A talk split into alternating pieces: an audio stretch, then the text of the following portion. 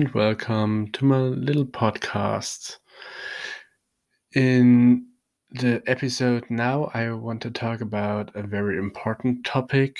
Um, it's not a typical topic for this podcast, but very important today.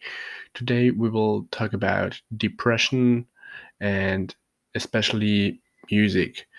Um, you know, I'm a student and a lot of my classmates love music and I love music too.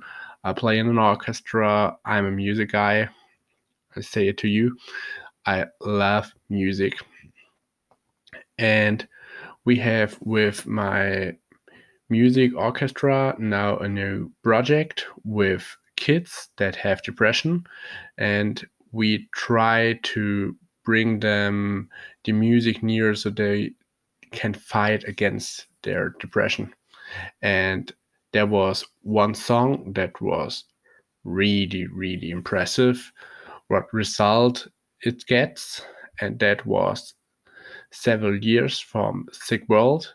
Maybe you know this artist. He's not that famous, but a lot of people knows him, especially in the USA or in Canada. Um, Sick World makes sad music, but in a hip hop style that's very cool. Um, the young people think he's better than Eminem. In my opinion, that's totally wrong. I love Eminem. So sorry, Sick World, but Eminem is the king of the hill. But he helps them to fight against their depression because his lyrics are very emotional and in his songs several years he has a piano in the background so you can feel how emotional the song is and a lot of kids are crying with the song so that they feel it song they feels how it destroys them and to fight against their depression and to have a good life. And it's really impressive what this song does with these children. And in my opinion, it is a good way for therapy or something like that. I know it is just a song. It brings nothing when there is no medicine, no doctors, or something like that. But in combination, it will brings a lot, in my opinion. It's just an opinion. You can have a completely another opinion, and it's fine. I don't want to judge anyone, but I want to tell you a story. I met a young boy called Jonas. Jonas is only 12 years old and he have a big problem with his mind because his mother died on an accident and he tells me his story and really my heart was melting because it was really really sad i have a few tears on my cheek and yeah that was really really sad. And he says and that was amazing with this song he can find peace.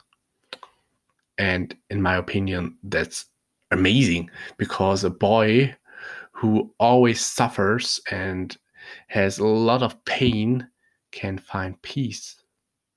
And that's amazing I love that. And another boy, he is called Jens. He said that this song makes something with him that he don't feel that alone because there's someone who suffers with him because you must know sick world um, the artist from the song has a depression a big depression and he raps about his depressions in his songs. And so he ends it it is good for him when he thinks he's not alone. And i really enjoy it when these kids are smiling are hearing songs together and a few of them start singing. In my opinion it's not singing it's just yelling but that's another thing. It's it's horrible. I say to you guys it's horrible. You don't want to hear your ears are bleeding but that's not the point. The point is that these kids have fun and I really enjoy it to say that they have fun and they are smiling. That's good. That's really, really good. And it makes me very, very happy when I see these kids happy. Really, when I saw them on the beginning of the project, it was not good. I came back home from the project and said to me, Oh my God, what's that? I want to help these kids, but I can't. Please, God, help them. They don't must suffer. They just kids. And now, after a half year, it's a little bit more than a half year, um, they love and they I wouldn't say that they have a good life, but it's better than half a year ago. And in my opinion, that is amazing, totally amazing. Um, that's really, really cool. And when you want to hear it, the song is from Sick World called Several Years in my opinion, it's a very, very good song, and I love the song.